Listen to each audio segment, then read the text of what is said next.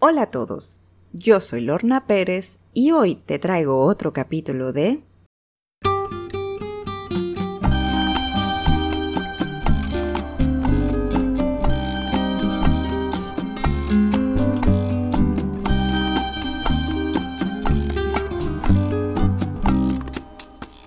La tasadora infeliz.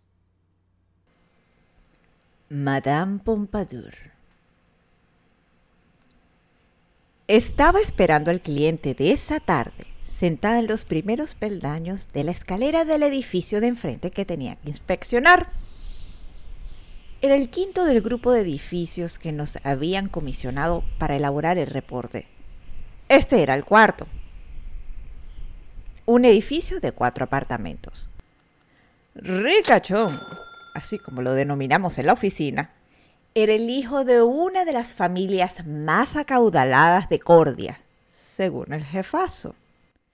Eran dueños de una vasta lista de propiedades, inclusive un edificio de apartamentos de lujo en la Rodai, donde por un lado se veía el mar y por el otro lado la laguna de María Baray. Su penthouse tenía un vestier circular como el panteón romano con nichos para colocar zapatos. Todo un sueño. Ricachón era un chico muy guapo, de al menos unos 30 años, pero estaba alejado del glamour cordiense. De hecho, cuando fui a inspeccionar un local comercial con la señora Gladys, él se apareció vistiendo shorts, una franera grisácea, con cholas o j flip-flops, como las desees llamar, cabello revuelto a lo surfista y lentes oscuros. Pensamos que quizás se tratase de alguien que fuese un proveedor, pero no, era nada más y menos que el patrón. Ricachón debía estar por llegar. Mientras, solo me quedó observar el entorno del edificio de apartamentos que estaba a una calle adyacente de la principal, salió una chica con piel pálida, dando pasitos cortos apurados a botar la basura. Pensé que quizás podría pedirle permiso para ver su apartamento para adelantar tiempo y no esperar al dueño. Nah, mejor esperar que el ricachón aparezca. Y en efecto, en menos de dos minutos apareció manejando una moto tipo oscura. Se quitó el casco y lentes y dejó ver su rostro a los Luis XV, pero vestido como si fuese a limpiar un bote. Me saludó alegremente como siempre. Ah, empezaremos por la planta baja, dijo decidido. La inquilina me notificó que estaría a esta hora. Pensé en la chica que botaba la basura anteriormente. Y en efecto era ella. Ricachón nos presentó. Nos quedamos mutuamente mirándonos. Unos segundos de silencio incómodos, porque en efecto, de alguna manera, nos conocíamos. ¡Ay, pero si eres tú! me dijo alegremente Madame Pompadour. ¡Ay, me acuerdo de ti! ¿Pero de dónde es que te conozco? ¡Del Festival de la Carailina! Me apresuré haciendo chasquido con los dedos, viendo que Ricachón nos observaba curioso. ¡Ay, esta visita va a ser extraña! Pensé, cuando vi el rostro de Madame Pompadour en el umbral de la puerta. Para mis archivos bauticé a Ludmila como Madame Pompadour, porque ella, a mi modo muy particular de ver, tenía un parecido a varios retratos de ese personaje histórico. Tan vivo como la primera foto que sale en Wikipedia cuando la buscas. De hecho, ella tiene la piel blanquecina, cabello castaño claro recogido, mejillas sonrosadas y se movía en el espacio como una cortesana en un palacio, como las que se ven en las películas. Solo le faltaba el abanico y la peluca tocado grisáceo. Y de hecho sí la conocí saliendo de una fiesta en el Festival de la Canailina, precisamente en un restaurante chino que estaba a la vuelta de la esquina del recinto. estaba iniciando una relación con el amante cósmico. Se nos habían pasado un poco las copas en la fiesta del festival y paramos allí a comer algo con unos amigos.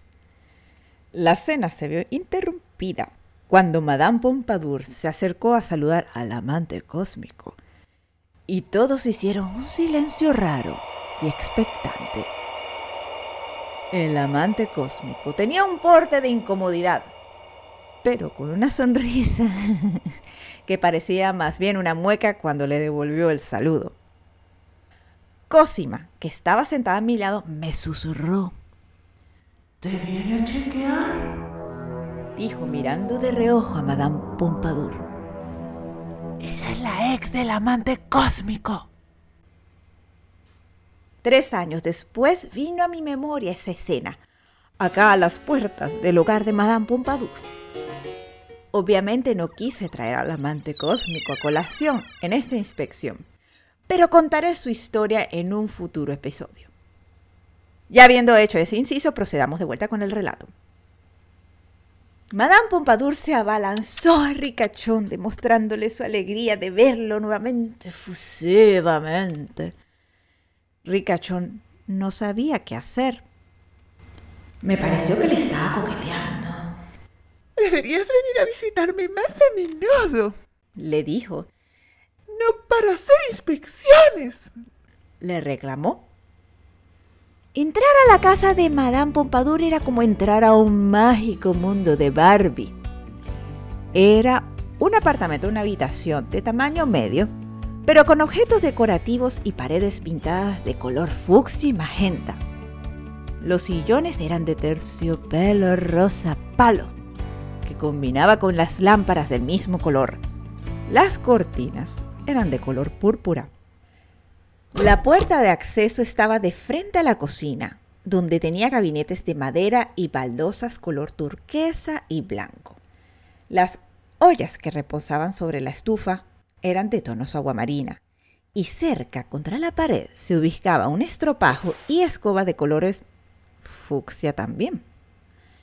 Estaba todo limpio, pero un poco desordenado aquí y allá, o quizás era la avalancha de información que daban los objetos desperdigados por doquier. Salió a recibirme posando sobre mi pecho, parado en dos patas, un perro dálmata. La adoración de Madame Pompadour. Manchitis, bájate, dijo Madame Pompadour. El perro obedeció. En la sala estaba un protagonista muy particular una barra de pool dance de base giratoria yacía en el medio y enfrente del sofá turquesa. Atrás, una caminadora eléctrica con un ventilador portátil posada a la derecha. El televisor estaba encendido. Madame Pompadour dejó pausado un videojuego de carreras de carros. Pude hacer el resto de la inspección por mi cuenta. Madame Pompadour no dejaba ni un solo segundo a Ricachón y le revoloteaba a su alrededor todo el tiempo. Eh, voy a proceder al baño y en la habitación, le dije a ella tratando de llamar su atención con mis manos ondeando al aire. Ay, por supuesto, querida. Tómate tu tiempo, replicó moviendo su curvilíneo cuerpo de baja estatura, casi que empujando a Ricachón a sentarse en el sofá. Ricachón cruzó sus ojos con los míos, como para que me apiadase de él y terminara mi trabajo lo antes posible. Fui al baño. ¿Será que Madame Pompadour le quiere hacer un pull dance Ricachón? Crucé hacia el pasillo decorado con unas letras escarchadas doradas que decían la amor aquí, colgado en el medio de la pared derecha. El baño tenía dos puertas de acceso, una por el pasillo y otra desde la habitación. Tenía una cómoda de tres gavetas color fucsia, con un montón de ropa encima. Detrás de la puerta que daba hacia la habitación estaba guindado un organizador de plástico del tamaño de una chaqueta talla L abarrotado de productos de maquillaje. Sobre el lavabo, un contenedor con al menos unas 30 brochas de maquillaje reposaban. Toallas y contenedores por doquier, todo color rosa. claro está. Iba a dirigirme hacia la habitación cuando... Ya va. Me devolví a ver una estantería en medio del baño y, cerciorarme que no fue algo que me inventé. En el estante eh, medio, Madame Pompadour tenía su colección de vibradores cargándose y una calentadora de cera para depilación. Arqué las cejas. Mejor voy a la habitación. No cabe duda que la casa era temática y destilaba mucha energía femenina. Y el dormitorio no era la excepción. Creo que el mejor título que le podría dar a esta habitación era La habitación de terciopelo. La cama tenía un copete hecho de cuero blanco, con seis almohadas sobre ellas y cobertor de terciopelo azul y violeta, que hacía juego con las cortinas. A la izquierda estaba un organizador que pendía sobre el techo donde tenía sus bolsos de fiesta.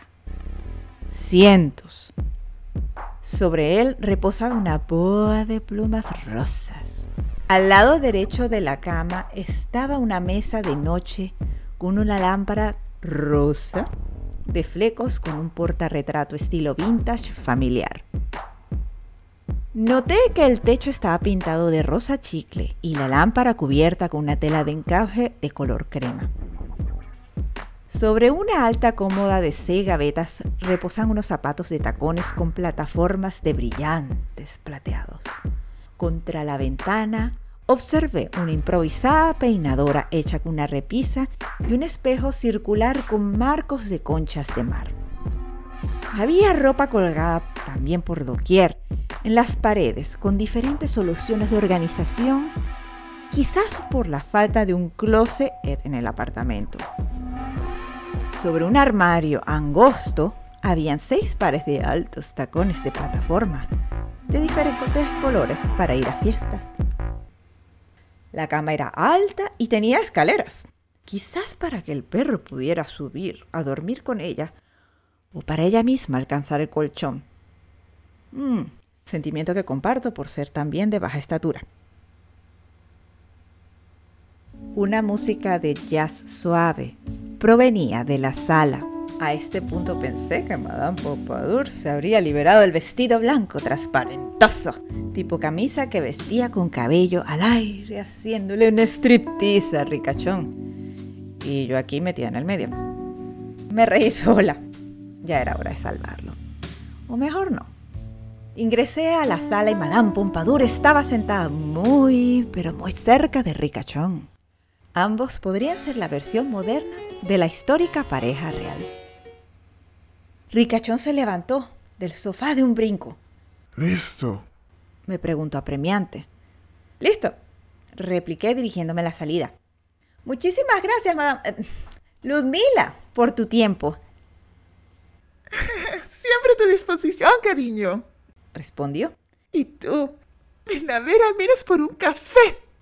Le dijo guiándole a- al ojo a Ricachón y llevando su hombro derecho hacia su mentón. Ok. Dijo casi murmurando Ricachón y empujándome hacia afuera suavemente, haciéndome trastabillar con la basura para reciclaje que estaba localizada en bolsas en la entrada del apartamento. Una vez al pie de las escaleras, Ricachón casi que volaba al siguiente apartamento. Vamos, Lornita, apúrese. decía. Giré la cabeza hacia atrás y vi a través de la ventana a Madame Pompadour, risueña, observando a Ricachón, mientras sostenía la violeta cortina con ambas manos. Ya te contaré sobre mi próxima visita. ¿Quién sabe qué otras propiedades me deparará el destino? Aquí, desde Cordia, Lorna Pérez, como la tasadora, infeliz. Si te gustó este episodio, no olvides en darle un me gusta y suscríbete para saber más sobre las travesías de la tasadora infeliz. Pero si quieres más información o simplemente tienes curiosidad, visita www.latasadorinfeliz.com. Puedes escuchar los siguientes episodios a través de Google Podcast, Spotify, Evox y YouTube. Sígueme en Instagram como la tasadora infeliz. Nos vemos en la próxima, amigos. Hasta luego.